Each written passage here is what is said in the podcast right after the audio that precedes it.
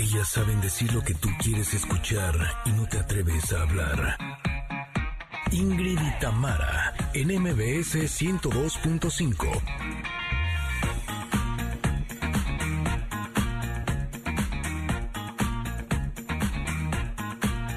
Muy buenos días, Connectors. ¿Cómo les va? Espero que estén muy bien, disfrutando de esta semana, inicio de semana, donde hoy, por supuesto, tendremos Ay, esta sección que yo espero que les guste mucho, que se llama Humanos de otro planeta, y vamos a hablar de Malala. ¿Cómo estás, Ingrid? ¡Hey! Buenos días, muy feliz de estar con ustedes. Vamos a arrancar la semana con todo y prepárense porque en el mundo de la música vamos a tener la presencia de una de las mejores voces de nuestro país. Ella es Eugenia León, que tiene buenas noticias porque está nominada al Grammy Latino 2020 en dos categorías. Nos va a platicar sobre esto.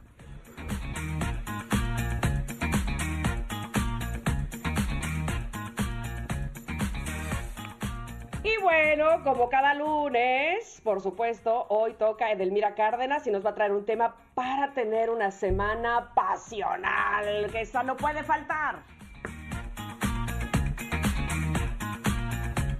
Hmm, suena bien, pero además también toca deportes, porque nuestro querido Paco Animas ya está preparado con todos los resultados de los eventos deportivos del fin de semana. ¿Todos listos? ¡Que inicie la conexión! Ingrid y Tamara. En MBS 102.5.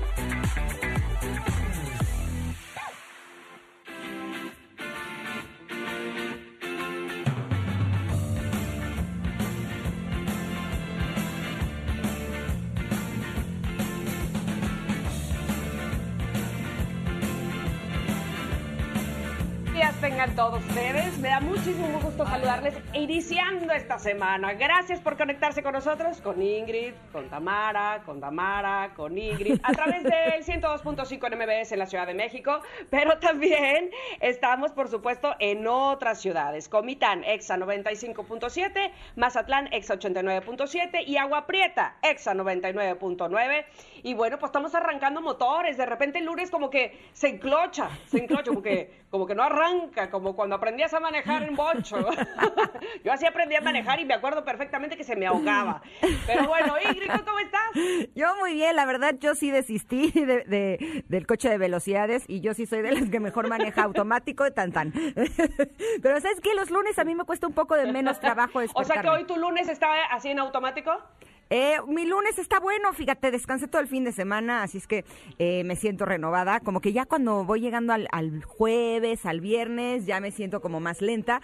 Pero eh, no, hoy me sentí bien, como que me paré, bueno, pero para todos los que nos están escuchando, si no se sienten bien, si no traen buen ánimo, si no traen buen humor, no se preocupen. Al ratito viene Delmira con el Hot Monday para que entonces se componga la cosa. ¿No? Así tiene que ser. Algo de estimulación, por favor. Algo que nos motive. Siempre hay algo. y por eso los lunes está esa sección. Pero hoy tenemos además una pregunta que me dio mucha risa, pero además es muy, no sé si decir muy de mexicanos, pero es muy humana. Quiero que nos digan, por favor, ¿cuándo aplicas la máxima de, ay, qué tanto es tantito? ¿Cuándo dices qué tanto es tantito como para echarle más? A ver. ¿Qué tanto es tantito y tres hijos después, no? ¿Qué tanto es tantito? Y ya llevas tres brownies, por ejemplo. No, o de pronto una vez me pasó que, que me habían ofrecido un trabajo, ya estaba confirmado y pues me gasté el dinero, que tanto es tantito, darle una adelantadita y chale, se canceló. Así, me quedé como de las dos tortas, todo mal, todo mal. Eso pasa, luego este se gasta uno lo que todavía no le llega. Ay, qué tanto es tantito, pues al cabo al rato va a llegar, al rato me lo van a pagar. ¿Y cuál? Bueno, díganos por favor, ¿qué tanto es tantito? ¿Cuándo la aplica? ¿Cuándo este, pues, le queda bien esa frase? Aunque no sé si siempre nos queda bien la, la frase. Es decir, es como confiarnos, ¿no? Es como soltar y como decir, eh, pues uno más. Uno no es ninguno, dos es la mitad de uno, tres es uno y como uno no es ninguno, pues volvemos a empezar. Bueno, pues Ay, es cosa, ya saben, en arroba eh, estamos todavía en arroba... Ingrid Tamara MBS. Ah, hicimos un pequeño cambio. arroba. Ingrid Exacto. Ingrid Tamara MBS. Ahí lo estamos para. Exacto. Algún día les contaremos la historia y se van a reír mucho. Pero por el momento los invitamos a que participen con nosotros en arroba Ingrid Tamara MBS. Vamos a estar escuchando sus comentarios, eh, no solamente de la pregunta, sino que también si quieren decirnos qué les gustaría escuchar en Conectadas, qué quieren tener, todas sus opiniones. Nosotros los vamos a estar leyendo porque nos encanta estar en comunicación con ustedes. Y sabes qué, una canción que nos dé para arriba. Siempre hay una, siempre tenemos una, este, y yo los lunes me parece que nos viene muy bien una canción que nos dé ese fuá, como dicen por ahí. ¿Sabes qué me pasó ayer? Les va a dar muchísima risa. Publiqué una historia eh, de eh, invitándolos a que nos escucharan en Conectadas el día de hoy y le puse una canción así toda happy, ¿no? Y de pronto en la noche estoy viendo las historias de Tamara y me doy cuenta que Tamara, que por cierto luciendo bikinazo con un Core Powers que ahí les encargo. Si no lo han visto, ah, échale un ojito porque qué bárbara. año. No, qué bárbara. ¿Qué tanto es tantito? No, qué, bárbara. O sea, sí, sí dice, wow. Pero me causó mucha gracia porque dije, estamos tan conectadas que puso la misma canción. O sea, de todo un universo de canciones que uno puede elegir para las historias, escogimos la misma. Y es la canción más happy que existe. ¿Te acuerdas cómo se llama? La de optimista de Caloncho. Exacto, a ver si ahorita nos las pueden poner porque... Ah, bueno, es que te voy a decir una cosa. Caloncho es el hombre más optimista de este mundo. Todas sus canciones son de chalala. Tú pensabas que Diego Torres, tú pensabas que, no sé, cualquier otro.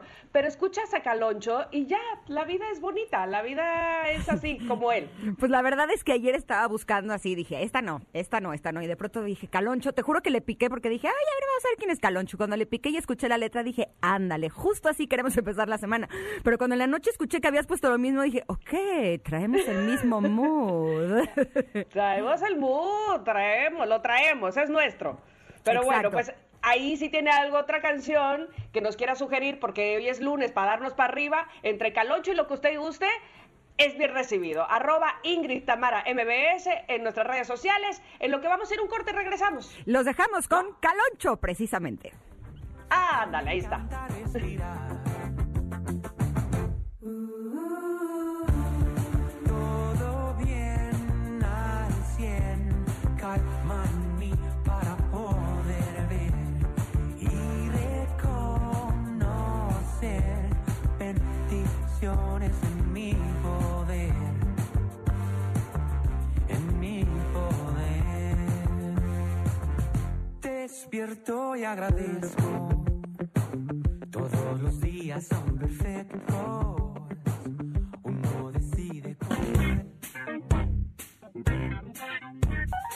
Es momento de una pausa. Ingrid y Tamara, en MBS 102.5.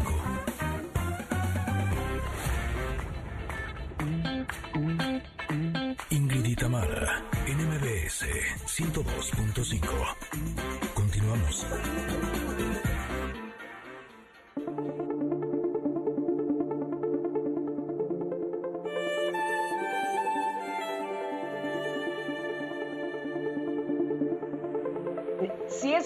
Atropellado, si es lunes en automático, si se está enclochando o como sea este lunes, hoy también tenemos comentarot. Y entonces el comentarot está buenísimo. Yo sé que cada carta podemos decir lo mismo. Bueno, hay algunas que hemos dicho que no, que no están tan buenísimas. Sin embargo, la del día de hoy, ándale, es tipo como, como un bofetón. Se llama el rayo.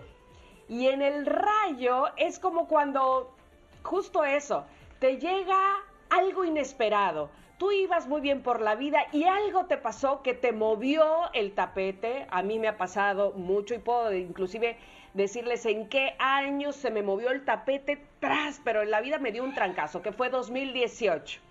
En el 2018 me llegó el rayo. Y además, cómo nos quejamos evidentemente por este tipo de cosas y este tipo de rayos que nos parten, pero Osho en especial habla de que hay que aprender de los rayos, que evidentemente cuando te llega es porque la vida te está cambiando de lugar, te quiere decir no es aquí, es acá, y a veces nos cuesta muchísimo trabajo eh, entenderlo, pero cuando pasa el rayo, cuando pasa ese momento tan fuerte, por fin comprendemos por qué pasó. ¿Quieres decir algo, Ingrid, de lo que les platico de la carta? Sí, justo eh, me llama la atención que digas, o sea, como que tengas claro qué año te partió el rayo. Hijo, nosotros vivimos en tormenta. a veces es como, ahora sí que uno ya no sabe lo duro sino lo tupido. Es rayo, pero otro rayo, pero otro más, pero otro más, pero otro más. Y, ok, espérame tantito, dame chance de levantarme. Pero aún así, eh, sí podría decirles que, eh, aunque no es agradable cuando te sientes, eh, cuando estás así removido, partido, sientes que la tierra se está moviendo en tus pies, ¿no? O me movieron el tapete, yo le llamo también el sartenazo en la cara, ¿no? Cuando te dejas de sentir seguro, cuando tratas de aferrarte a lo que puedas. Son todas esas circunstancias que son muy desagradables, a veces son incluso muy dolorosas, pero lo que te están haciendo es una una cálida invitación para que te muevas. Eh, yo creo que muchas veces estamos aferrados a cierto tipo de vida, de personas, de trabajos, creyendo que eso es como lo mejor que podemos tener. Y muchas veces eh, este tipo de rayos lo que vienen a mostrarte es que eso que creías que era una buena vida no lo era. Eh, te muestran lo que es importante, te muestran lo, lo que es valioso, incluso a veces hasta tus dones y talentos que estaban escondidos ahí varios, eh, varios metros bajo tierra, eh, llega el rayo, te parte y de pronto, ah, mira, tenía esto, ah, caray, mira, es este otro. Entonces, eh, yo creo que esa es la invitación de esta carta, que nos demos cuenta que cuando surjamos de las ruinas vamos a surgir más fuertes, más completos, y precisamente para eso, para eso es la tormenta.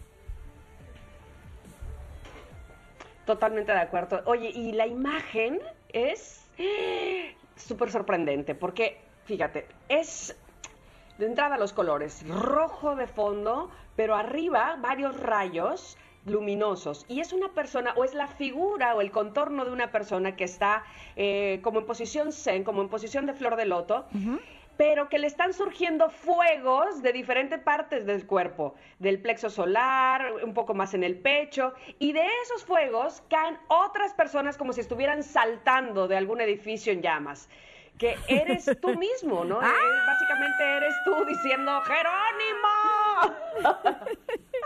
Exacto. Y entonces, bueno, lo que dice Osho sobre esta imagen es, sí, pero de fondo tiene que haber una persona o una imagen de ti mismo tomando tranquilidad, viendo, digamos, en perspectiva que al final de esos fuegos, cuando se apaguen esos fuegos, finalmente habrás avanzado. Y fíjate que esa parte me da mucha curiosidad porque hay varias cartas de Osho que hablan de eso, de cómo avanzas después de que pasa el, ah, la revolución, el sartenazo, como dices tú. Si no lo vives, no lo avanzas, no evolucionas, que de eso habla mucho la filosofía de Osho. Justo ayer estaba leyendo un libro en donde tiene una propuesta que me pareció súper interesante y por eso se las quiero compartir, porque eh, esos momentos en donde te parte el rayo, eh, muchas veces creemos que es algo que no queríamos que sucediera, ¿no? Pero yo no quería que pasara tal cosa. Pero si jugamos al juego de borrar, nos damos cuenta de que es algo que sí valió la pena. ¿Qué pasa si te digo que tienes la oportunidad de borrar ese evento completo, pero también tendrías que borrar todo el aprendizaje, todo lo que cambiaste de camino, o sea, todo lo que sucedió después? Ahí es donde llegarías al punto de decir, no, pues no, la verdad sí me lo quedo, ¿no? Porque al final, entre más fuerte es el trancazo, pues sí, más grandes son después los regalos. Y sé que cuando estás pasando por esos momentos es de, no, yo no quiero que esto pase, yo no quiero que esto suceda. Pues sí, evidentemente a nadie nos gusta, todos quisiéramos que la vida fuera fácil, sencilla, que estuviéramos llena de cosas lindas, que la gente fuera un amor, pero pues la vida no es así. y al final, si queremos ser Así es. personas más completas, más maduras y sobre todo más conscientes, pues tenemos que pasar por los rayos que a veces nos parten. Totalmente. No sé si tú viste la película de Eterno Resplandor de una mente sin recuerdo, que es esta película de Jim Carrey con Kate Winslet. Es la primer película que hace Jim Carrey donde no hace comedia. Si no la han visto, bueno, es una película de principios de los 2000 y justamente habla de cómo eh, un doctor les puede quitar el recuerdo para que ya no sientan dolor. Y entonces él va, perdón, voy a spoilear un poco, pero tiene que ver. Eh, él va a que le quiten el recuerdo que vivió, de las cosas que vivió que, con esa mujer, con Kate Winslet. Y la olvida de tal manera, ya no se acuerda ni de lo bueno ni de lo malo, que la vuelve a conocer y se vuelve a enamorar. claro, pero es muy doloroso porque vuelve a caer en las mismas cosas que el destino le pone y que finalmente es él y que tiene que vivir y que por algo le sirven sus recuerdos para aprender de eso. Claro, de hecho me causa eh, mucha gracia porque eh, Osho con esta carta hace referencia de Matsu, eh, que fue un gran maestro zen y que empleaba un método que era directo para conseguir el despertar de, sus seguidores o de sus alumnos, ¿no?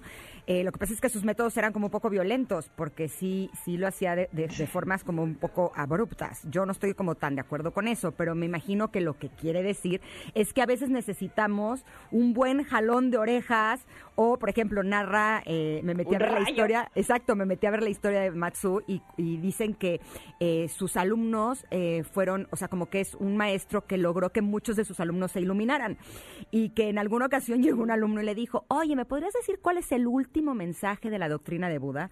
Y entonces Matsu le dijo, sí, claro que sí, nada más que para que te lo cuente te tienes que poner de rodillas en el piso. Entonces ahí va el, el alumno muy serio, ¿no? Se pone de rodillas y va Matsu y le da una patada en el trasero y entonces el alumno se empieza a atacar de risa y ja, ja, ¿no? Y entonces eh, le preguntan años después eh, que cuál fue la diferencia que encontró después de, de haber trabajado con Matsu y él dice que no ha podido parar de reírse desde entonces. Y sí, muchas veces lo que necesitamos es una patada en el trasero para darnos cuenta que ahí no es, porque a veces sí somos renecios, ¿no?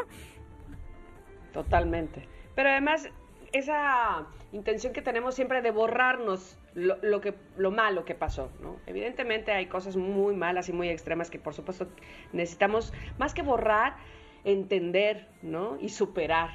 No, no quitarlas de nuestra mente porque finalmente eso nos dejan una lección. Así es que bueno, ahí está el rayo y diferentes fuegos que seguramente hemos vivido en diferentes tiempos, como dices tú, ya, por favor, pido esquina. Pero bueno, pues eh, supongo que después de eso, cuando se apagan los fuegos, habremos aprendido. Te digo algo. Lo que hemos aprendido mí, también es irnos a más- corte, ¿eh? Nada más quisiera decir algo, eh, Sí. porque en mi caso en particular sí podría decir que fueron muchos años de tormenta, pero todos y cada uno de los días me siento enormemente agradecida porque esa tormenta me trajo aquí.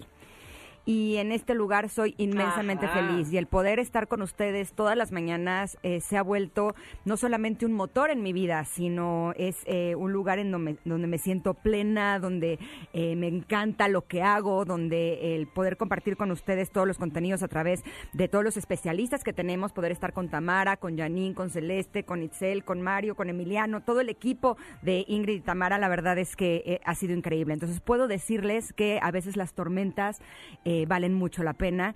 Después de la tormenta el aire se aclara y al final uno nunca va a ser la misma persona después de la tormenta porque justo de eso se trataba.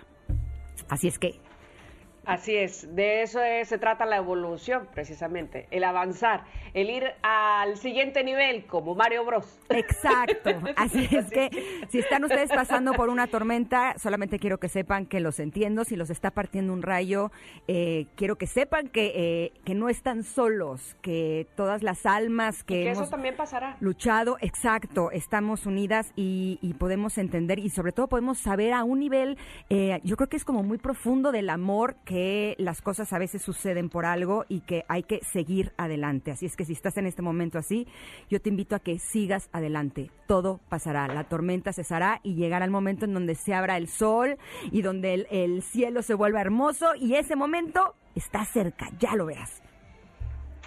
Y además, aquí estamos mientras, contigo, esperándote, contigo, eh, sanándote, contigo, acompañándote sobre todo. Miren, yo decía hace rato, y también aprendimos a ir a corte, pero no, la verdad no aprendemos, somos muy pericas y nos seguimos y nos seguimos. Ya aquí en producción se están volviendo verdes, así es que vamos a ir a un corte, regresamos. No olviden, por supuesto, conectarse con nosotros a través de las redes sociales, estamos en Ingrid Tamara MBS. Regresamos.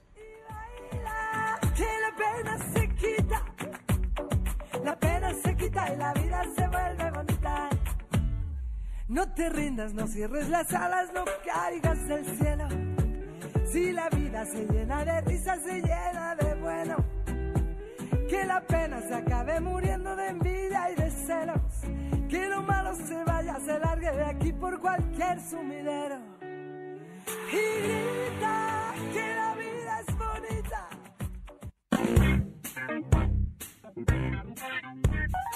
Es momento de una pausa. Ingrid y Tamara, en MBS 102.5.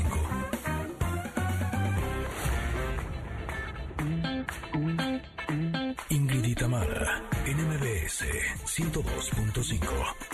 Continuamos. Adrenalina y emoción deportiva con Paco Ánimas.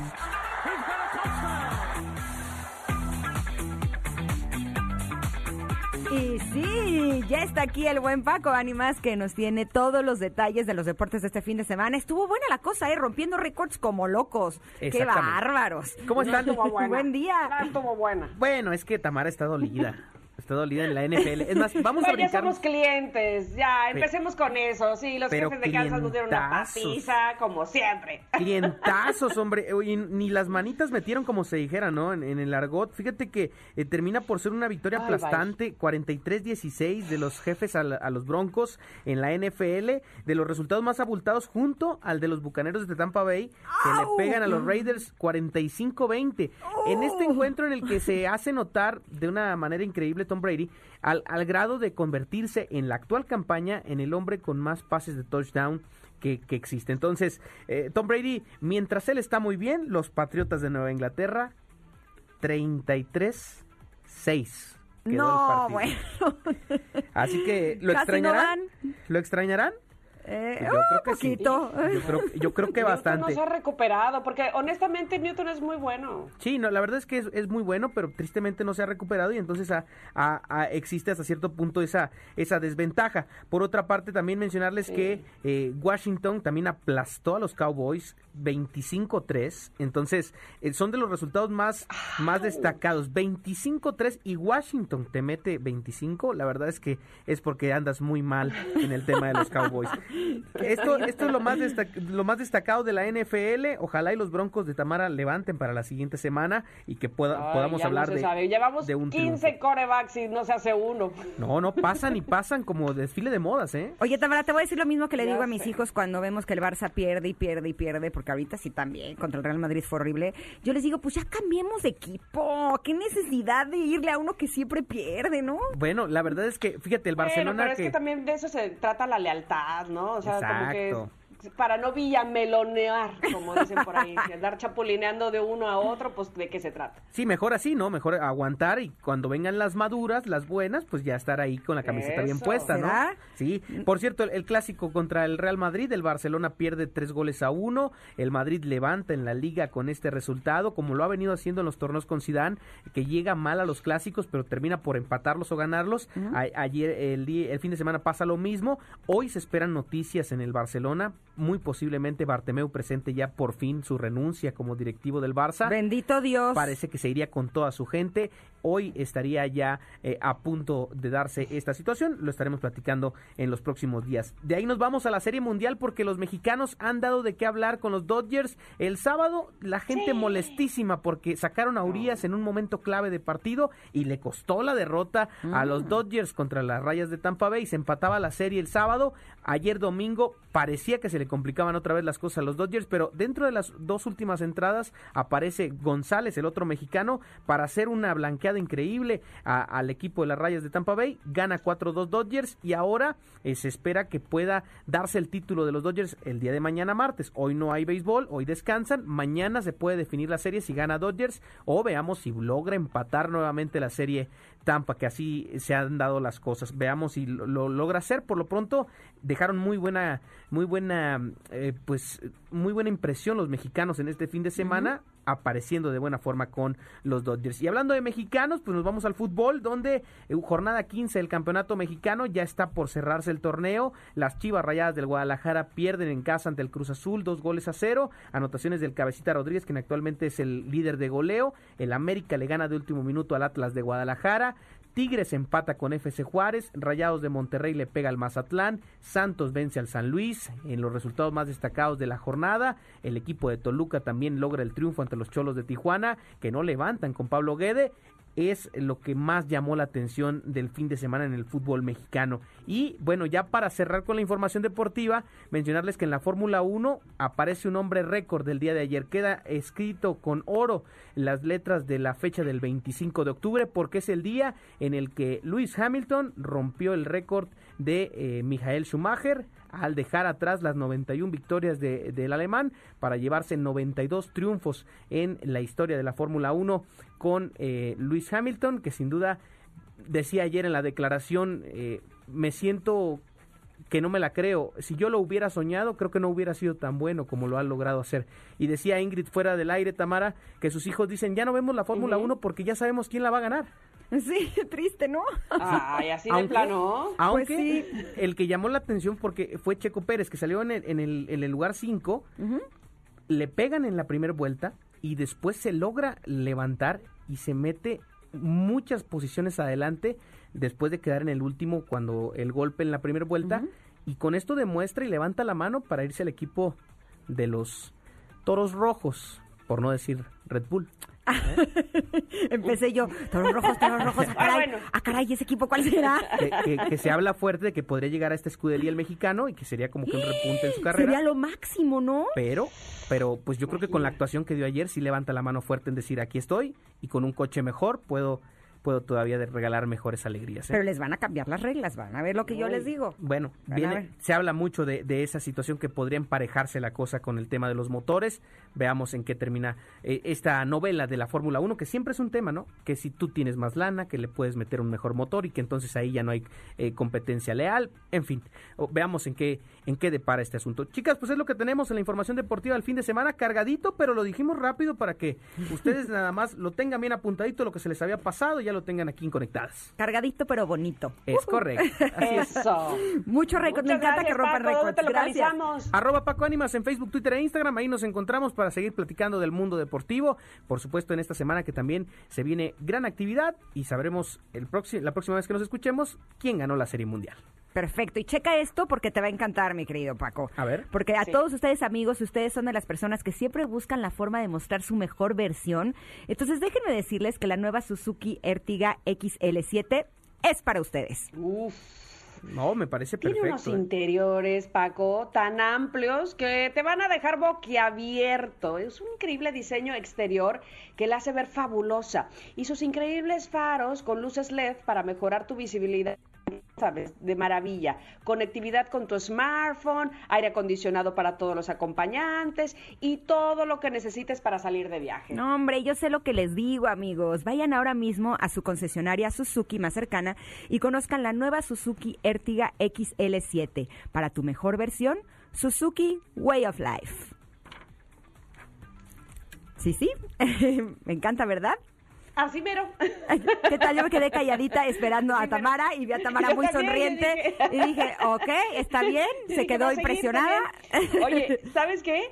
Estoy leyendo, además de todo, las respuestas del público en arroba Ingrid Tamara MBS sobre nuestra pregunta, ¿qué tanto es tantito? Allá no le preguntamos a Paco él cuando usa esa frase de ¿qué tanto es tantito? ¿Para qué la usa? ¿Para qué la bueno, usas? definitivamente... Aquí ando todavía, ¿eh? A ¿Sí? ver. A ver, ¿Qué dinos. tanto A es ver, tantito? Paco, es que no te veo. Cuando, cuando, me, cuando me echo una- unas chelas y digo, ah, pues qué tanto es tantito, ¿no? Ay, Nada más sábado y domingo. pues sí.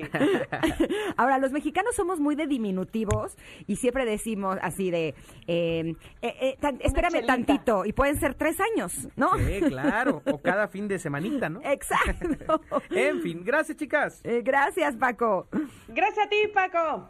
Eh, ¿Vamos a ir dice, un corte entonces? Eh. Dice nada más Monorock. Hola, hola, ¿qué tanto es tantito cuando empiezo a besar a alguna chica y me pongo más romanticón? mm, Ah, Georgina dice, cuando estamos a dieta, pero sí comemos el pastel. No, pues sí. Es que tanto es tantito, hombre. Cuando te vas a despertar a una, pero dices, bueno, cinco minutos más, porque qué tanto es tantita, eh? Unos minutitos aquí en la cama y me quedo.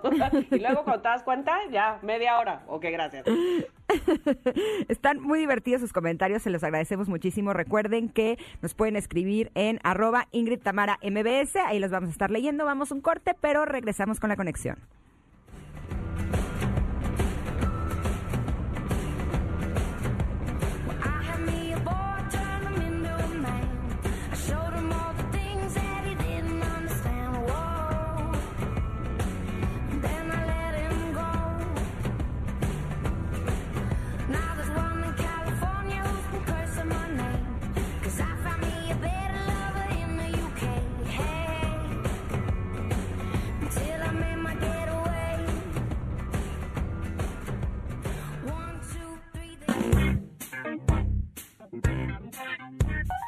Es momento de una pausa.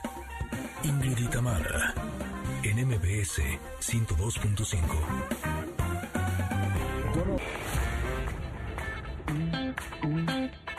Ingrid y Tamara, en MBS 102.5. Continuamos.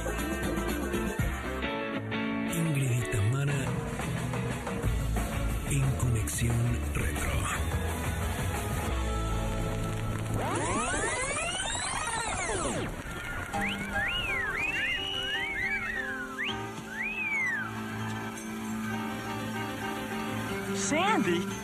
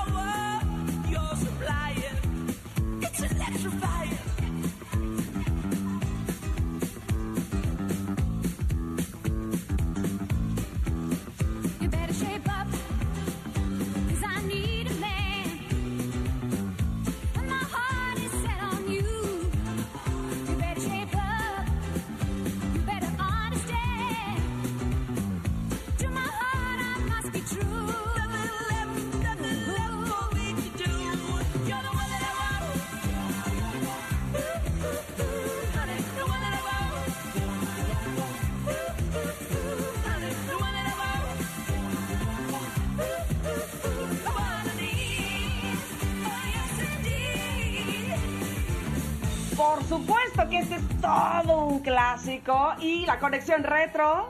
Ustedes están escuchando You're the One That I Want. El 16 de junio de 1978 se estrena Grease, Vaselina, del director Randall Kleiser, protagonizada por John Travolta, por Olivia Newton-John. En la década de los 80, el musical se hizo en nuestro país, primero con Timbiriche, ustedes se acordarán o muchos de ustedes lo recordarán así. y bueno, pues esta canción es uno de los sencillos más vendidos de la historia, habiendo vendido más de 6 millones de copias solo en los Estados Unidos, el Reino Unido y Francia, con estimaciones de más de 15 millones de copias vendidas en total. Pero quiero que sepan algo de esta canción, que yo no sé si tú lo sabías, pero si lo recuerdan, la escena. Olivia Newton-John sale vestida de negro. Se supone que es cuando Sandy ya De charol. se reveló. Cuando Sandy dejó dejó de ser niña ñoña y dijo, ahora vas a ver de dónde salen más correas, o como dice, de qué cuero salen más correas, ¿no? bueno, trae unos pantalones negros como de charol. ¿Tú te acuerdas de esto, Ingrid? Por supuesto, de hecho, hace algunos ayeres yo hacía un programa que se llamaba Sexos en Guerra, en donde a veces hacíamos como musicales y así, y en alguna ocasión yo fui Olivia. Y tenía la opción de usar el vestidito este, eh, que es cuando ella era fresa, que es el vestidito color pastel, hacían poncito, y yo les dije, ay, no, si voy a hacer Olivia, yo hago Olivia en charoladas. ¿Qué chiste tiene? Bueno, pues te voy a contar, me tocó la gran oportunidad de entrevistarla a ella eh, como en 2017 por ahí. Y me contó que ese pantalón se lo cosieron puesto para que le quedara así pegadísimo. ¿Cómo ves? Así, pero pegado a la piel. Híjole, eh, la verdad es que en algunas ocasiones, pues sí, hemos tenido que hacer eso de coserte el vestido cuando se truena en plena boda, ¿no? y pues vas al baño y te lo coses atrás. Es que luego esos cierres invisibles, híjole, más que invisibles son imposibles y se truenan a lugares. Pero que te tengan que coser malísimos. el pantalón, a mí lo que me daría miedo es que me vayan a picar, ¿no? Porque está tan untado. Pero se le veía espectacular. Imagínate. ¿Cómo Pues ya olvidar se lo hubieran ese pintado. momento? Pues, pues lo dirás de lo broma. pintado con spray. Pues últimamente sí hay como unas cosas que pintan los cuerpos y sí parece que traen ropa. Es algo así de, wow, ¿es en serio cómo lo hicieron? Pero el problema es que eh, Sí, iba a estar sí. un poco complicado que se lo pintaran. La verdad es que sí se veía divino. Esta eh, película, obra de teatro, yo creo que ha sido de las más versionadas en el mundo, ¿no? Eh, aquí en México sí la han protagonizado, primero Timbiriche, evidentemente, pero después hubo una versión, otra versión, otra versión. Yo creo que Julisa es de lo que vivió toda su vida, ¿no? Compró los derechos para hoy y para siempre. Exacto, pero la verdad es que es una obra muy divertida, eh, a mí me gustó mucho y si no han tenido oportunidad de ver la película, que es la que se estrenó en 1978, tienen que verla porque John Travolta es una cosa de lo amo y lo adoro, porque no es que sea el más galán del mundo, pero sí tiene una actitud. Ahí te das cuenta que la actitud es todo en la vida, ¿no? Y John Travolta lo tiene sin lugar a dudas. Así es que este día por eso le quisimos dedicar esta conexión a Grease con esta canción de You're the One That I Want, que además cuando la vi dije, ay, ¿esa canción cuál será? Y empezó Emiliano, You're the One That I Want. Y ah, claro, es esa. Como que yo tenía más en la mente Summer Lover y esas cosas. Ajá, exacto. ¿Pero qué más pasó en 1978? Cuéntanos. Ah, pues bueno, resulta que la serie, como la novela escrita de Bert Hirschfield, la de Dallas, yo me acuerdo que mis papás la veían, eh, que contaba las turbulentas relaciones de los Ewing, una familia multimillonaria que además era poderosa y muy influyente en el estado de Texas, teniendo como escenario principal el negocio de petróleo de la empresa familiar Ewing Oil. Así es, estaba desarrollada a lo largo de 357 episodios. Imagínate cómo duraba esa serie. Uf, la vida. Cada episodio de 45 minutos. Un episodio hubo de 70 minutos. No, pues, Ouch. ¿qué onda? Y dos tel- telefilmes de 90 minutos y otro de 135 minutos. No, no, no, la gente estaba picadísima con Dallas. No, hombre, ahora los capítulos que nos ponen en las series a veces duran 20 minutos. Es como, ¿es en serio tan cortito? Esta serie fue creada por David Jacobs y emitida entre el 2 de abril de 1978 y el 3 de mayo de 1991. Imagínense, duró un buen 13 años en la cadena CBS. Fue realmente una serie bien padre. Me acuerdo que eh, los escenarios, los paisajes estaban increíbles. Sí, estaba increíble. Oye, pero además, ¿qué más pasó? La Copa Mundial de Fútbol se desarrolló en Argentina, la décima primera, entre el primero y el 25 de junio de 1978. La Copa del Mundo volvía así a Sudamérica por primera vez desde 1962 y Argentina se impuso a los Países Bajos. Fíjate cómo esto debe haber estado buenísima esa final.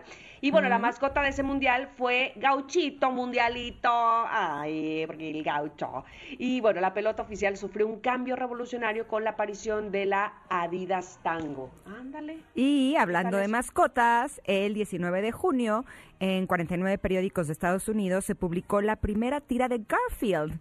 Eh, a lo largo de todos esos años, esta historieta se burla de los dueños de mascotas y de su relación con los animales domésticos, retratando a la mascota como el verdadero amo de la casa y cualquier parecido con la realidad también muchos de es pura coincidencia. En la casa el rey se llama Jagger. Punto, no hay más que decir. Es el más querido, el más apapachado, el más besuqueado.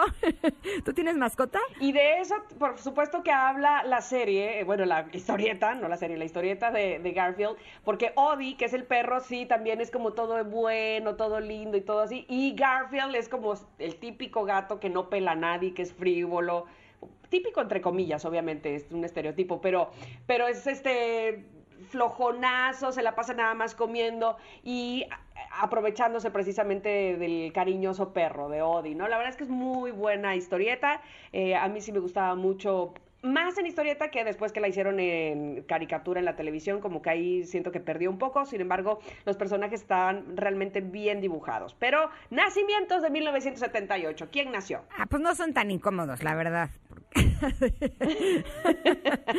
el 5 de enero de 1978 nació el talentosísimo Jay de la Cueva.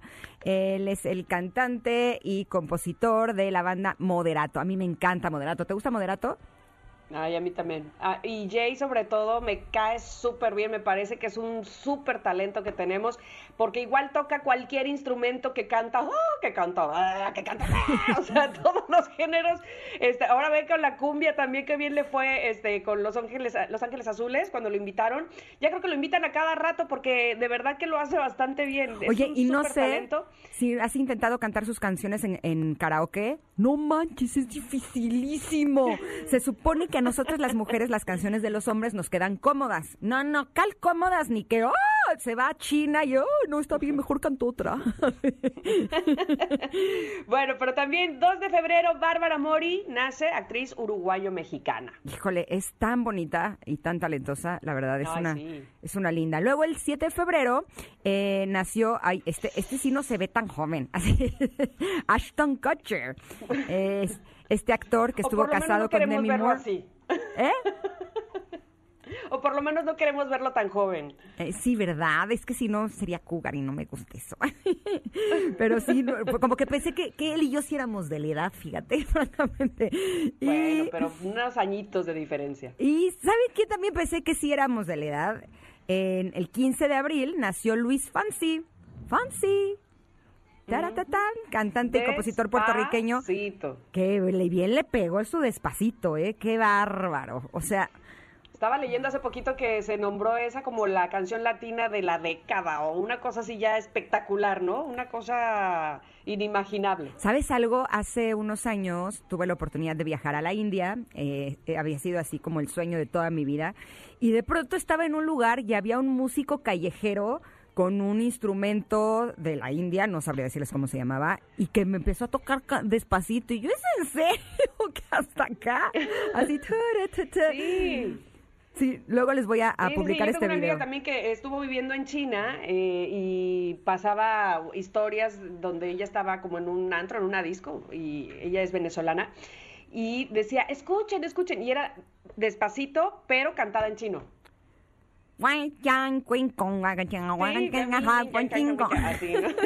¿Y por qué hacemos así la voz, además? Porque no sabemos hablar chino, evidentemente. Pero les voy a No, publicar pero ratito en mis redes. el guachu guachu. Eh, es como, la hacemos como nasal, ¿no? Pues- Pues es que es la, la forma en la que nosotros lo escuchamos, es nuestra propia Si te interpretación. "Se- está cantada en francés, ¿cómo le, cómo lo harías? Oh, oh, oh, claro, aquí, es toda la acá. garganta. Que es bien difícil eso de. La verdad es que, o sea, no. Claro, el uh, el u, el e, eh, todas las vocales. Yo creo que el español es de los idiomas más fáciles, porque ahora que estoy estudiando inglés, Porque yo lo sé hablar desde los dos años. O Bien sea- facilito. No, no, no es por eso. O sea, me doy cuenta que en otros idiomas hay muchas formas de pronunciar las vocales, por ejemplo, o las, las consonantes. En español, la A es A, punto. Hay una A. sí. En inglés hay como cuatro o cinco, ya ni me acuerdo. Soy una Sí, gran sí. estudiante. Pero en el francés está peor porque ahí se colocan en diferentes partes, no solamente se pronuncian diferente.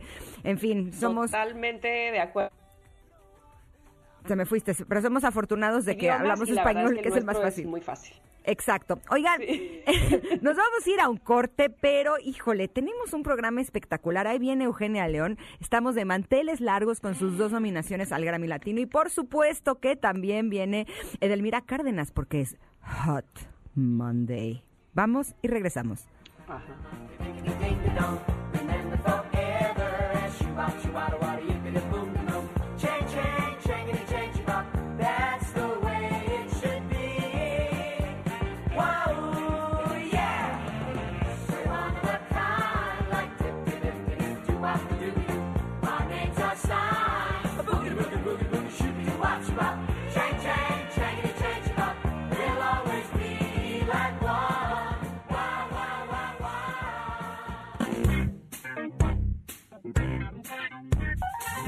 momento de una pausa.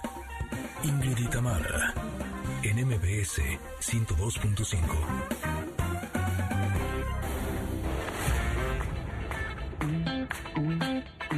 Ingrid en MBS 102.5. Continuamos.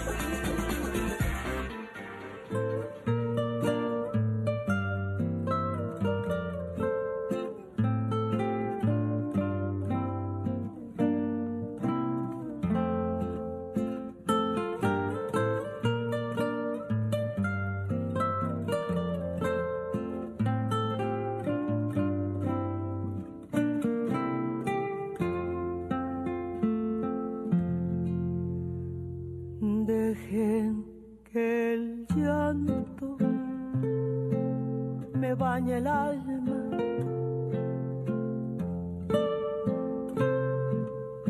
Quiero llorar, traigo sentimiento.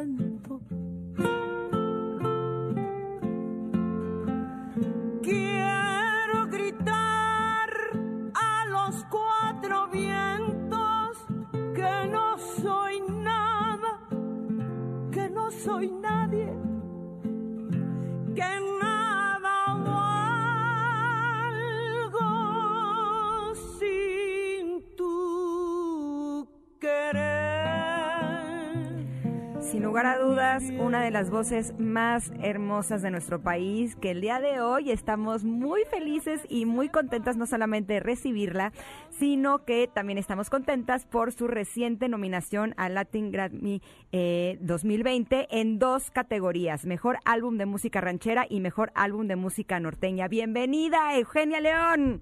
Muchas gracias, gracias Bienvenida. por el espacio. Eh, pues aquí muy contenta con la nominación y sobre todo compartirlo con ustedes y con su auditorio. Eugenia, eh, estuve tratando de encontrar información al respecto, pero ¿es la primera vez que estás nominada o ya ha habido otras ocasiones? En 2016 recibí el premio a la excelencia que cada año la Academia de los Latin Grammy eh, da a, a distintas figuras de la música de América Latina por su carrera, ¿no? Entonces, en 2016 tuve el honor de recibir ese premio y ahora, eh, pues sí, por doble, por doble categoría. Wow. Hola Eugenia, te habla Tamara. Hola. Oye, yo sé que uno hace su trabajo porque le gusta, porque es para lo que nació, porque eh, encuentra ahí la satisfacción de darle al público y no hace el trabajo para recibir premios. Pero siempre cuando te dicen que te premia, sobre todo, eh, digamos, la academia en esta ocasión, pues es, es algo especial, es como ponerte una estrellita en la frente y decir todo lo que hicimos valió la pena. ¿Qué significa realmente para ti estar nominada al Latin Grammy? significa mucho. Yo creo que sería una falsa modestia decir que los premios no nos importan. Entonces, ¿para qué te apuntas, no? ¿Para qué propones tu Claro. producción? Para que la consideren en las eliminatorias o en las posibles nominaciones. Entonces, estaríamos hablando de un doble discurso. Nos gusta porque sabemos que la gente que nos quiere, que nos sigue, aplaude esas cosas. la, esas como la, la haces feliz a la gente que te quiere, el que recibas un premio, además del, del, del gusto personal, tú sabes que la gente que, que te sigue eh, recibe de muy buen grado una nominación, un premio, una mención, alguna consideración a lo que ha sido tu carrera, ¿no?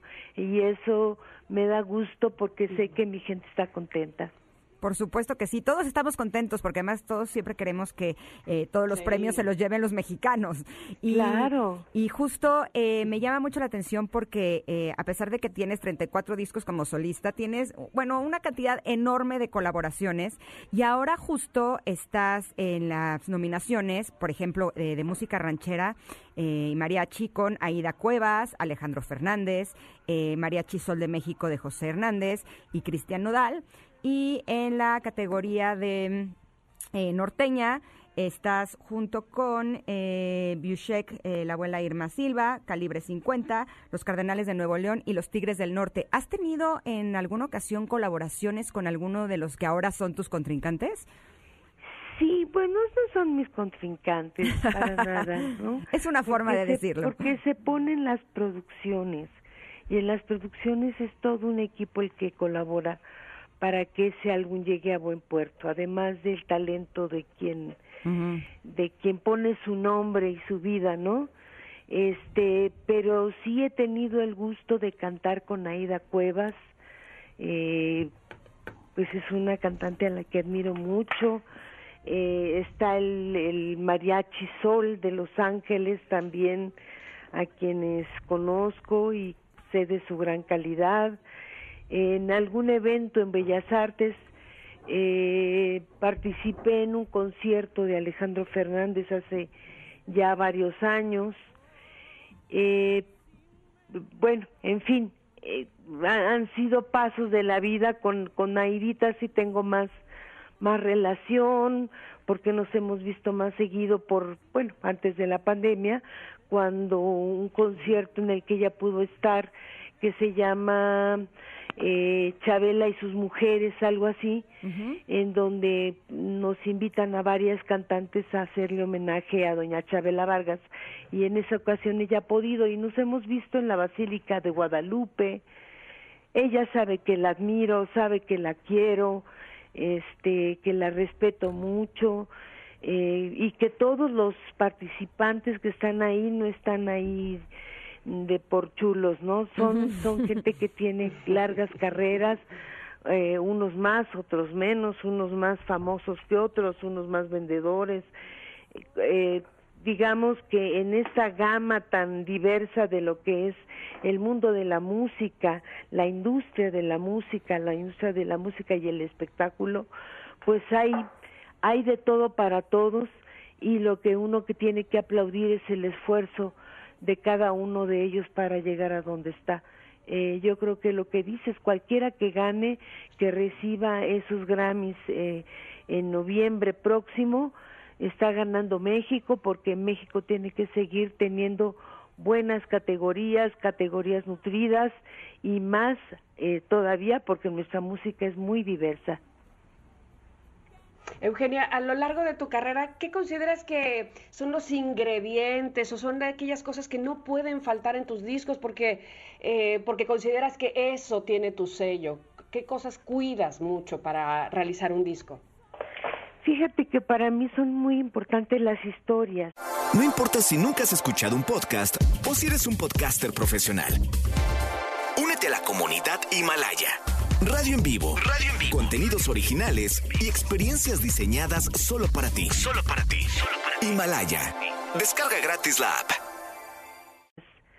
Eh, si yo no tengo algo que contar, siento como que está muy aburrido. Por eso yo no podría ser este, por ejemplo, una baladista así de, de la época de los ochentas, en donde repite, repite, repite las frases como cincuenta mil veces, y yo soy muy inquieta y me aburro. Lo mismo con los géneros, necesito ir conociendo otros territorios, otros mares, es como cuando empiezas a leer y te, te aficionas a las historias de aventuras o eso. Y, y es muy apasionante cuando pasas de una historia a otra y aunque duren tres minutos, la misma intensidad te, te, te causa. Eh, yo con las canciones, bueno, he berreado, he llorado tremendo y no, no, no tanto de tristeza, sino de emoción. Cuando algo a mí me conmueve, soy muy llorona, ¿no? Entonces, este, yo creo que nuestra música tiene que seguir evolucionando, no debe olvidar de dónde viene, tiene que seguir honrando a los maestros, a los maestros de allá, los grandototes, las vacas sagradas, y también tener esa frescura y ese atrevimiento de hacer sus propias canciones regionales. Yo creo que es un es un buen momento para compositoras y compositores. Me gusta porque tú eres de las cantantes que siempre ha estado comprometida con lo que te gusta, con lo que sientes, con lo que te mueve y eso lo transmites porque eh, hay cantantes que tienen muy buena técnica vocal, pero lo que tú logras hacer con quienes escuchamos tus canciones no, no es algo fácil, no es algo sencillo. Realmente logras transmitirnos todas esas emociones con las que tú te conectas cuando estás cantando y eso es algo que realmente agradecemos muchísimo. Eh, Eugenia, ahora que eh, están un poco de moda eh, los conciertos online, ¿tienes planes de poder compartir con el público eh, algo que, que sea vía streaming o algo ya en, persona en algún concierto? Mira, el, a lo largo del año tuve algunos contratados por empresas de delegación, por ejemplo, la alcaldía Miguel Hidalgo, el TEC de Monterrey, en fin.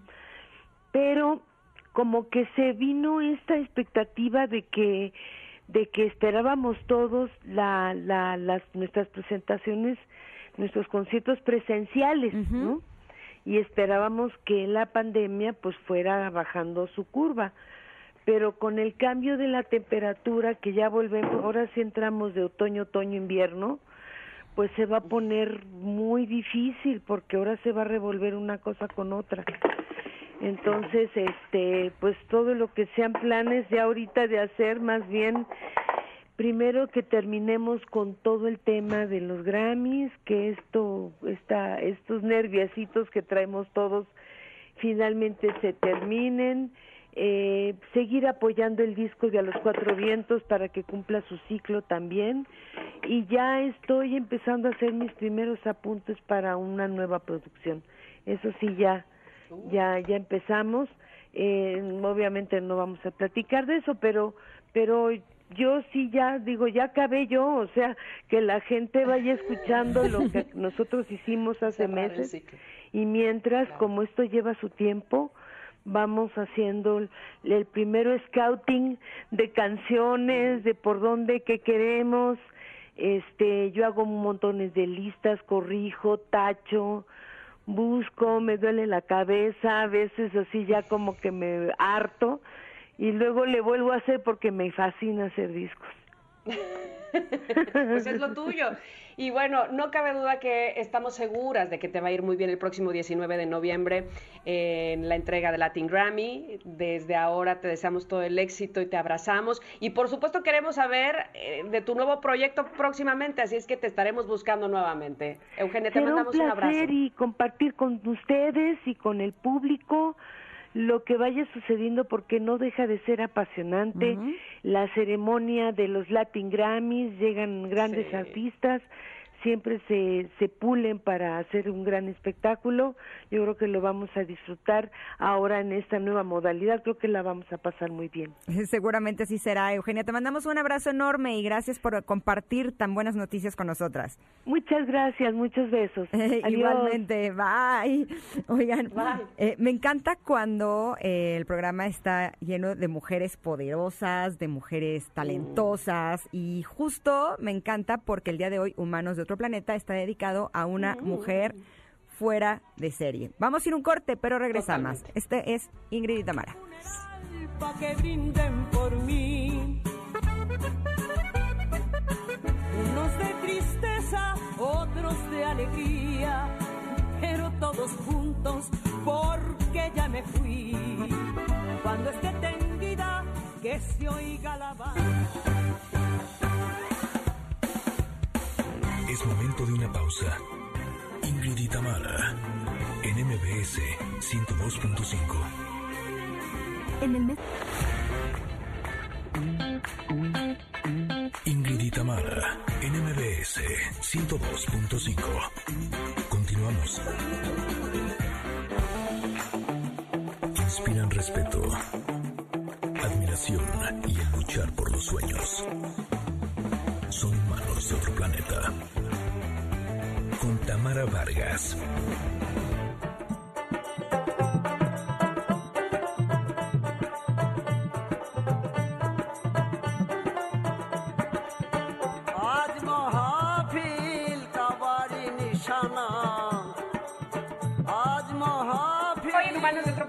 efectivamente vamos a hablar de una mujer que es protagonista de esta época.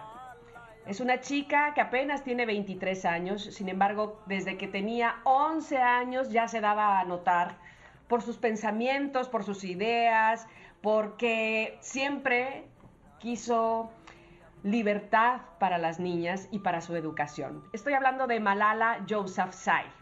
Ella, nacida el 12 de julio, Ingrid, como tú, Ah, esto calla de cumpleaños. Pero de 1997. Mm. bueno, ella nació en el distrito de Swat, al noreste de Pakistán, en una familia musulmana, hija de Turkpecay y Xiaudin Yousafzai, con dos hermanos. Pero ella, como les de- platico, desde muy pequeña siempre mostró mucho interés por aprender, porque además su padre es poeta y maestro y tiene una, una red de establecimientos escolares, es decir, tiene varias escuelas. Ella cuenta a su papá que desde muy pequeña les pedía que si se podía quedar, por favor, después de que sus hermanos se durmieran, se podía quedar a platicar con sus papás sobre política. Este, más nochecito, ya cuando los, los niños más chicos se durmieran, por favor, podemos platicar de lo que está sucediendo en la política. A ella le interesaba mucho y por supuesto la dejaban y platicaban con ella. Pero fíjate que Malala comenzó en septiembre de 2008 a hablar de los derechos de educación en un club de prensa local. Y ella siempre exponía que cómo se atrevían los talibanes a quitar su derecho básico a la educación, porque evidentemente los talibanes justamente privaron a las niñas de la educación, inclusive hicieron volar escuelas donde asistían niñas eh, para que no tomaran las clases y los privaron, por supuesto, de muchas cosas más, de la televisión, de la música, eh, las mujeres no podían hacer eh, las compras ni del mandado ni de nada, no podían salir, en fin. A finales del 2008, la página web de la BBC crea un blog donde pretendían que una persona desde adentro de- de- del SWAT, donde vivía Malala, les escribiera de manera anónima cómo se estaba viviendo con todo este eh, sistema de los talibanes, porque pues sabían pocas cosas, pero nadie podía entrar, nadie podía saber realmente lo que estaba pasando. Y al principio, una alumna del padre de Malala era la que se había ofrecido eh, a escribir. Eh, esta alumna tenía cuatro años más que Malala.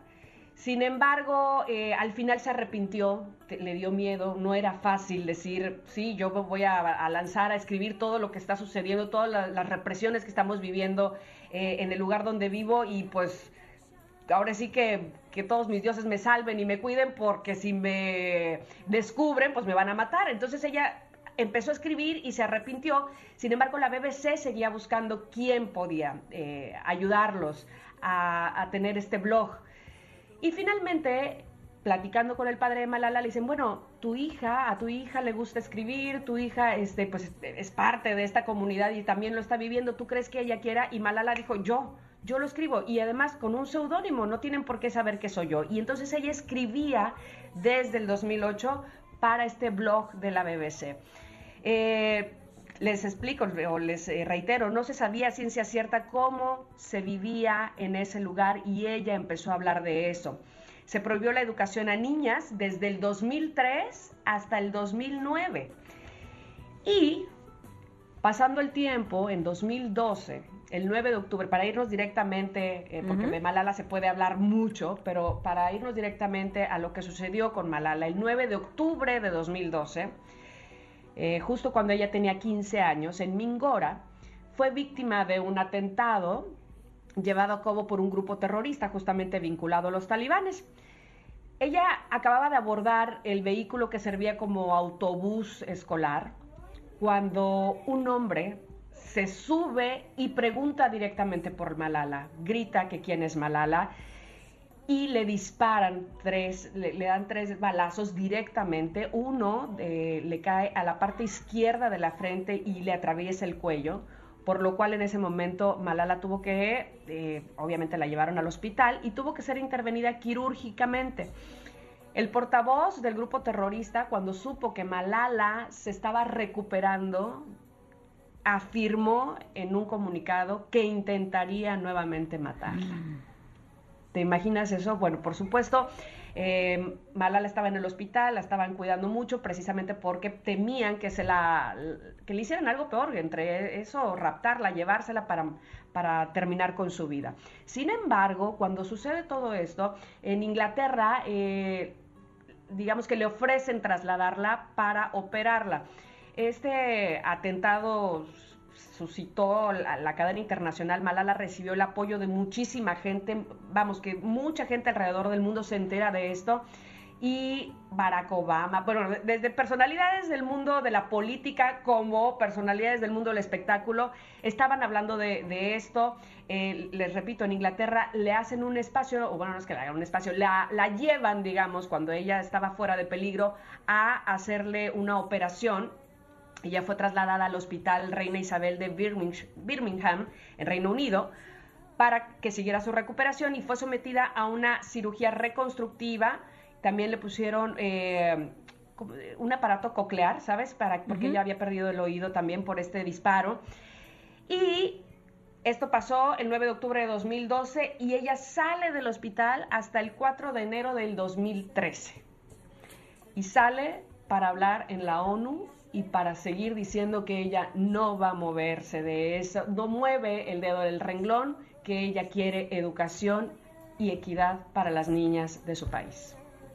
Se me hace nudo en la garganta de escuchar su historia a pesar de que ya la conocía, eh, porque no solamente estamos hablando de un ser humano, no estamos solamente hablando de una mujer, sino de una niña de 15 años que ya tenía que pasar uh -huh. por algo tan duro y tan fuerte como eso eh, buscando los derechos no solamente de ella, sino de todas las niñas que estaban viviendo bajo este tipo de represión.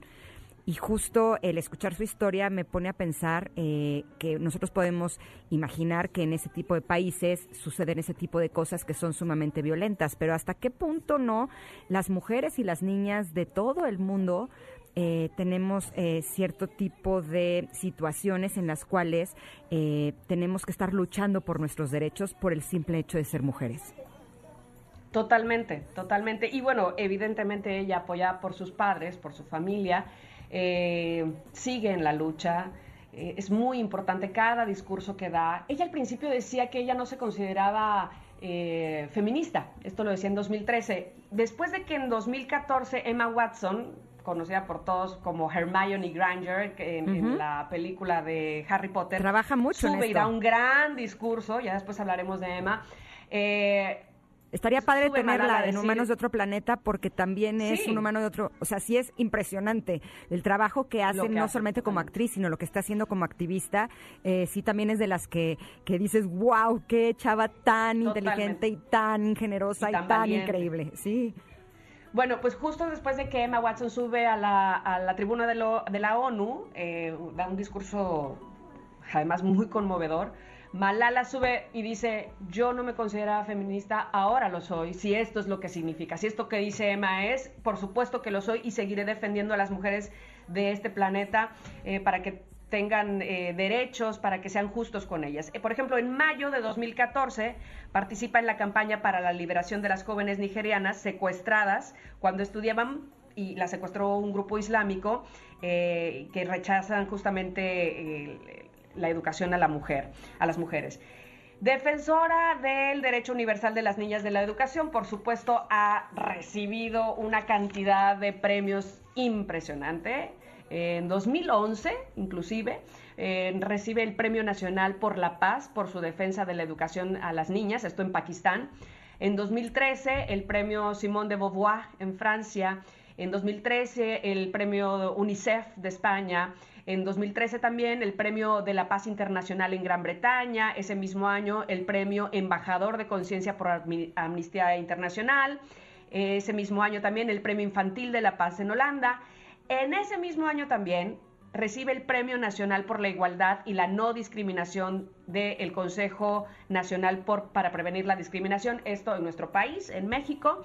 Y en 2014, a los 17 años, siendo la persona más joven en recibir, de entrada, en estar nominada los- al Premio Nobel, lo recibe, el Premio Nobel de la Paz, por su lucha a favor de las mujeres y pues, eh, defender su derecho a la educación. Y bueno, como eso, por supuesto, Malala sigue, es muy importante que sepamos que ella sigue siendo activista, por supuesto, y ella sigue defendiendo estos derechos, y que si ustedes quisieran eh, leer su biografía, tiene dos libros, eh, muy, muy interesantes. Uno que se llama Yo soy Malala, de 2013, y Malala, mi historia, que se publicó en 2015. Sin embargo, hay un libro que es para niños, que se llama El lápiz mágico de Malala, donde de una manera muy especial, con fotos reales, además de su infancia, de dónde ella vivía, de, inclusive de los, del autobús donde ella fue baleada, pero de una manera muy eh,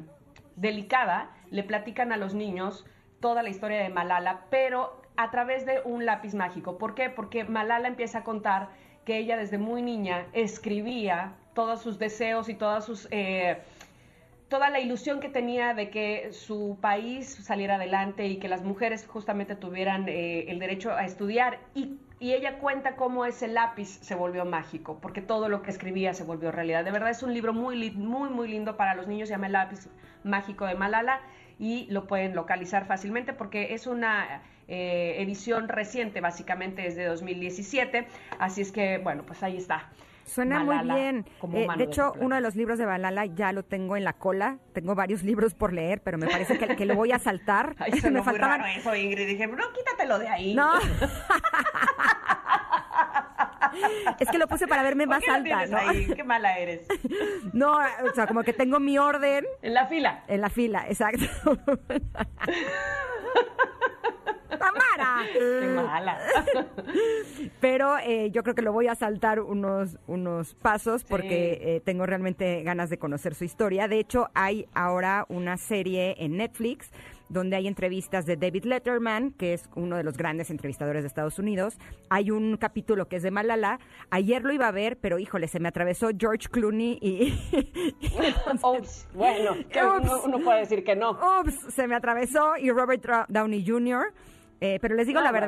Mejor vean el de Malala porque no, no, no van a tener una buena impresión de este par de guapos. Pero bueno, el punto es que yo creo que es bien importante que a nuestros hijos, niños y niñas, les mostremos este tipo de historias para que crezcan con, con la idea de que hay eh, sobre la igualdad entre los seres humanos, no por el hecho de ser mujeres, no por el hecho de ser hombres, sino que simplemente todos los seres humanos merecemos respeto, merecemos un buen trato y merecemos tener las mismas oportunidades y los mismos derechos. Y justo en una cultura como la de México, que al final es una cultura machista y eso lo sabemos y no es no es algo nuevo decirlo, es bien importante que desde chicos se den cuenta de que no tenemos que eh, hacer las cosas de acuerdo a nuestra cultura, sí podemos ir de acuerdo a lo que nosotros creemos que está bien y tener mayor conciencia al respecto. Por supuesto, y además Malala es totalmente un ejemplo de cómo estas nuevas generaciones, esta generación que está muy preocupada precisamente por la equidad, pero además Se me fue. Se me fue. Se me fuiste, Tamara. Ay, es una pena. Pero sí, eh, yo creo que la historia de Malala es una historia que vale la pena que todos conozcamos, que nuestros niños conozcan, y no es una historia que está pasando al otro lado del mundo, es algo que sucede con otros seres humanos y con otras mujeres, y por eso empatizar y conocer sobre lo que hay mujeres que son capaces de hacer como ella vale mucho la pena. Nos vamos a ir un corte, pero regresamos. Somos Ingrid y Tamara en MBS.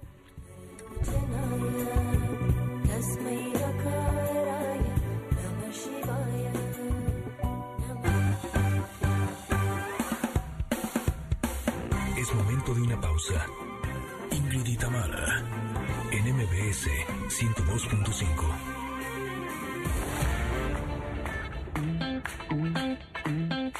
Tamara, NMBS 102.5.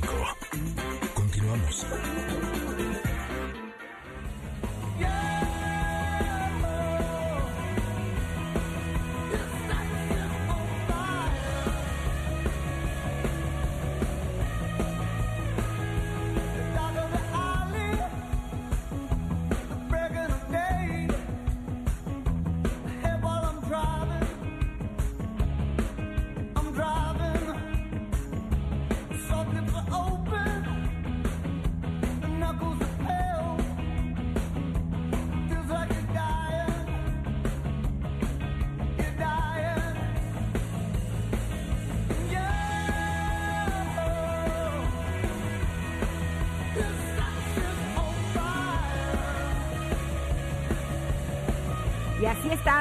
On fire.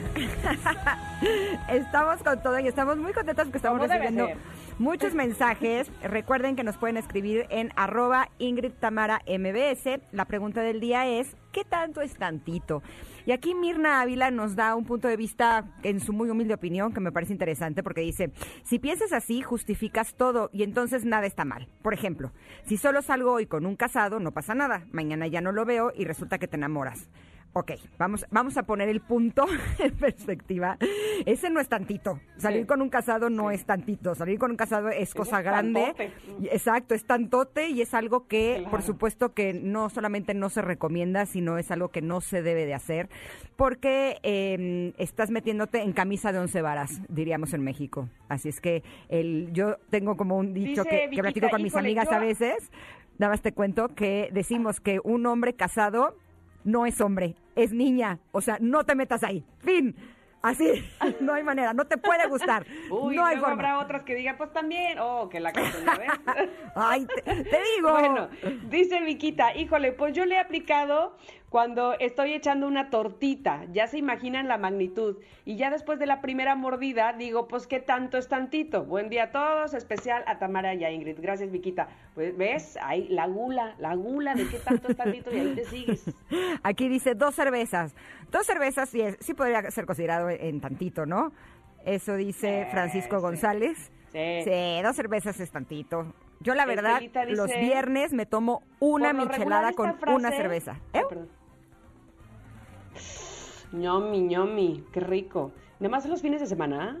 Sí, solo los viernes. Es como mi símbolo de ya empezó el fin de semana y me tomo una michelada con una cerveza. Hoy soy bien rebelde, ¿eh? Bueno. Dice Estelita, por lo regular frase nos sirve para disculpar un error, pero siento que no debe ser. Eh, no, no, es que a veces sí, el tantito se vuelve un tantote, ¿no? O sea, por ejemplo, a mí me pasa que le doy, eh, eh, le, voy agarrando, por ejemplo, al pan de muerto o al pastel. Entonces no me sirvo la rebanada porque no, no quiero comer, pero empiezo con una micro rebanadita, otra micro rebanadita, otra micro rebanadita, y cuando me doy cuenta, ya me lo eché, y ese que tanto es tantito se volvió. Eso, eso, eso. El pan de muerto, qué buen ejemplo acabas de poner. Entre eso y la rosca de reyes, Dios, ¿qué voy a hacer? No, no, no, qué tanto es tantito. Y ahí vas royéndole como si fueras ratón, así de otro poquito, otro poquito, otro poquito. Y ahí estás. No, hombre, metida. Y con las roscas de reyes te juro que a veces digo, bueno, nada más voy a probar la de tal lugar. Bueno, solo voy a probar, probar allá. Miente, Les miente, confieso- Con todos los dientes, así soy yo. El sábado sí le entré al arroz, al pan de muerto, así de rebanadita y le fui ganando, ganando, ganando, ganando, ganando. Híjole, cuando me dio cuenta, les juro que me dolió el estómago. O sea, me empecé a sentir muy mal de que me había comido demasiado pan de muerto y apliqué el típico, no lo vuelvo a hacer. Ay, ajá. Ya sé. Mira, Chelsea, porque hay otras personas que sabes con qué lo tienen y así Chelsea nos lo está diciendo, Ajá. con las salsas picantes, con el picor. Dice, Mm. cuando le echo salsa a mis tacos, no puedo, digo, ¿y qué tanto es tantito? Y le pongo más y más y más. Sí, yo conozco también gente así que si ya no es con salsa picantisísima, ya no se comen nada o no le sabe igual la comida, o sea, como que ya perdió. Pero es que yo siento que cuando pica mucho, le quita todo el sabor a la comida y solo sabe a chile, ¿no? Pero hay gente que así, ¿no? Que, que si no es con mucho, mucho picante ya no, no la arma. Sí, sí, sí conozco. Yo la verdad soy mala para el chile. ¿Tú eres buena para el chile? Ay, no, no, no, soy- bah, ya casi que la salsa katsup me pica. casi. Yo solo aguanto el chile del Miguelito. Pero bueno. Ese sí le pongo mucho. Ahí también digo, "Ay, Ándale, ¿qué tanto es tantito? Ay, riquísimo. Oigan, muchas gracias por sus mensajes, la verdad es que nos están divirtiendo mucho. Y justo eh, hablando de cosas ricas, el fin de semana estaba con Emiliano, estábamos por pedir de comer y de veras, no saben qué a gusto es darnos cuenta que ya no tenemos que pedir los dos del mismo lugar. Ya podemos pedir de diferentes lados porque llegó Uber Pass a todo México, que es la única membresía con descuentos en viajes y pedidos de comida. Por ejemplo, Uber Pass te da 10% de descuento en 60 viajes de UberX y Uber VIP al mes. Pero además, este es lo que me encanta, entregas sin costo de envío con la aplicación de Uber Eats en 25 pedidos al mes. Uy, qué cosa. Pero ¿sabes qué? Promociones de Uber Eats exclusivas. Soporte prioritario con los mejores agentes. Y lo mejor, si ya no quieres seguir pagando tu membresía, pues no se te va a hacer ningún sobrecargo, aunque dudo, honestamente. No creo que alguien quiera dejar estos beneficios tan fácilmente, ¿no? Por supuesto que no, porque con Uber Pass viaja más, pide más y gasta menos. Eso es lo que todos queremos. Ándele, pues. Así mero. Es- Eso, eso, eso. Exacto. Oigan, ya estamos listas para Bueno, vamos el a ir a un corte Monday. nuevamente. Sí, sí, sí, sí, sí. Recordarles nada más que cualquier pregunta para Edelmira en arroba con nosotras primero también lo pueden hacer, Ingrid Tamara MBS, y regresamos con ella para que nos diga qué va a haber en nuestra sección de sexualidad, ¿no? Hot Monday. Regresamos.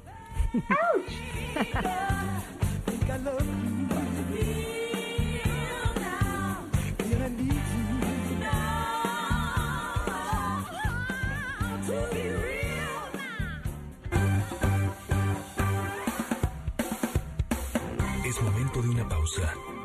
Ingrid Tamara, en MBS 102.5. Ingrid y Tamara, en MBS 102.5. Continuamos.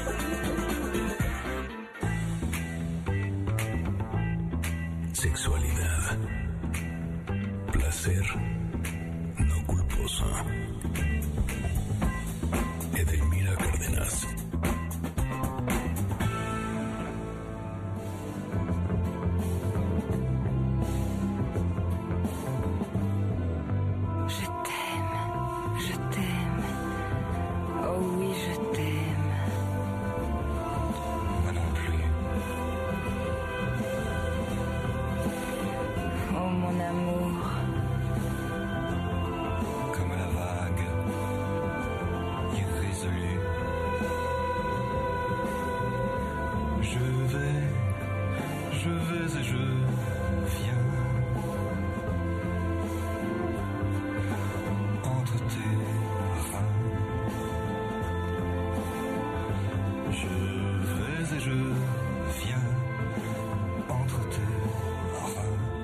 Me gusta esta canción, que como se podrían imaginar, eh, los dos que la interpretan son pareja. Sí. Eh, No solo imaginar, lo sentimos. Exacto. Y justo qué buena forma de comenzar con nuestro Hot Monday, porque ya está Edelmira Cárdenas con nosotras. ¿Cómo estás, Eso. Edelmira? Ay, como la canción. Ay, sí, empezando la semana para ustedes y el público querido. ¿Qué Edelmira, tema vamos a tratar hoy, Edelmira? Porque yo ya tengo Ay. pluma y cuaderno. Y pe- pluma y cuaderno, me parece sensacional porque es un tema que me han pedido muchísimo, que tiene que ver con esta falta de deseo sexual. Eh, um, En la mayoría de las personas y siempre decimos, no, bueno, eh, es que antes era una llama ardiente, antes era un fogón encendido y ahora pues estoy más apagado que una tormenta este, en pleno eh, invierno o situación este, tropical. Entonces, ¿a dónde se ve el deseo y por qué se ve el deseo sexual? Y tiene mucho que ver también con aquellos que tienen como ese deseo de vida, ese deseo por eh, aventurarse lamentablemente no aceptamos que algo está sucediendo porque en nuestra vida estamos inmersos más en preocupaciones, mortificaciones de economía, los hijos, el negocio, etcétera, etcétera, y nos olvidamos totalmente qué pasa con nosotros, qué es lo que realmente deseamos, queremos y deseamos disfrutar, sobre todo. Entonces, muchos dicen, es que ya tengo muchos años de casados, otros dicen, es que no tengo pareja, otros dicen, es que acabo de parir, otros estoy pasando por la menopausia. Nos vamos llenando realmente de justificaciones y pocos en realidad nos eh, este, envalentonamos por saber e intentar cambiar las cosas. Eder, mira, en el caso de eh, las personas que tienen pareja, evidentemente cuando empiezas una relación, bueno, al principio todos son fuegos artificiales, no todo es el deseo está todo lo que da, conforme van pasando los años la relación se va transformando.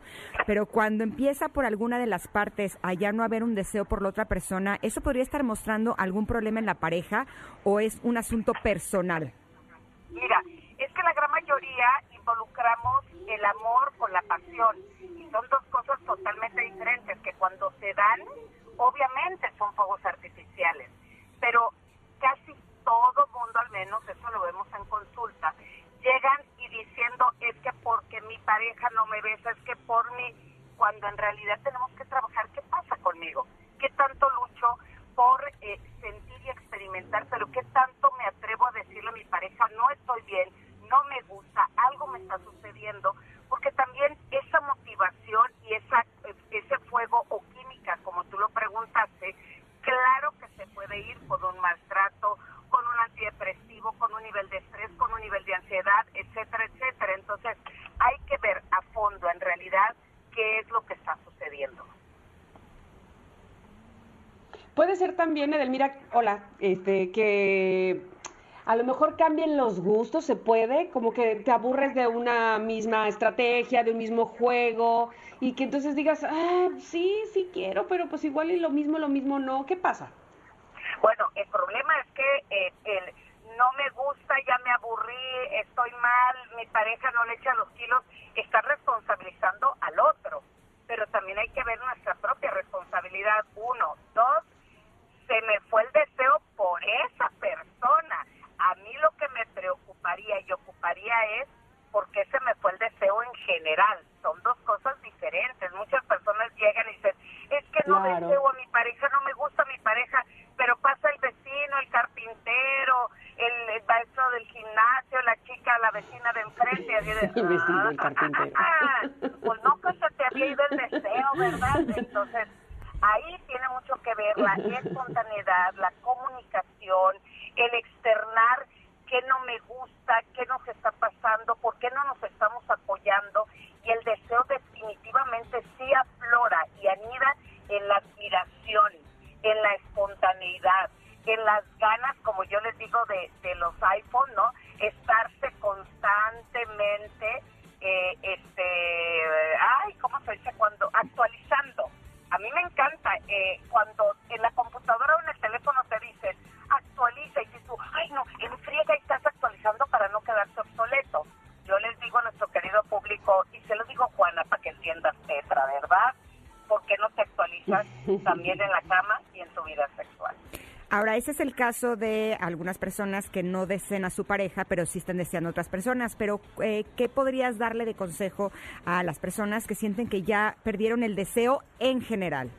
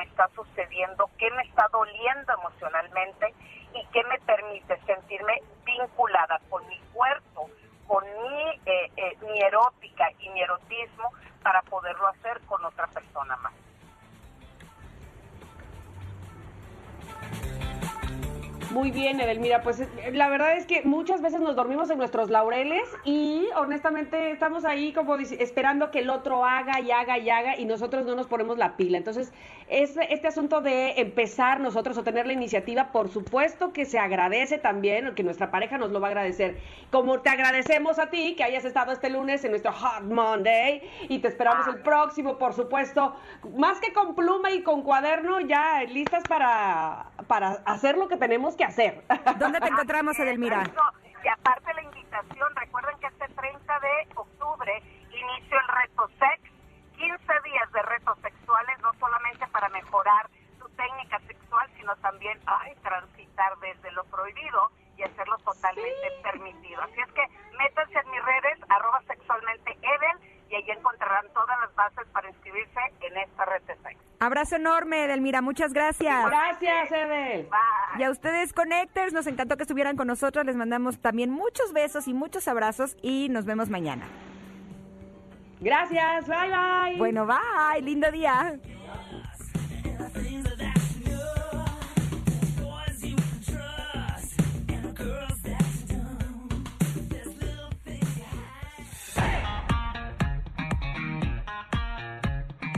Ingrid y Tamara te esperan en la siguiente emisión, MBS 102.5.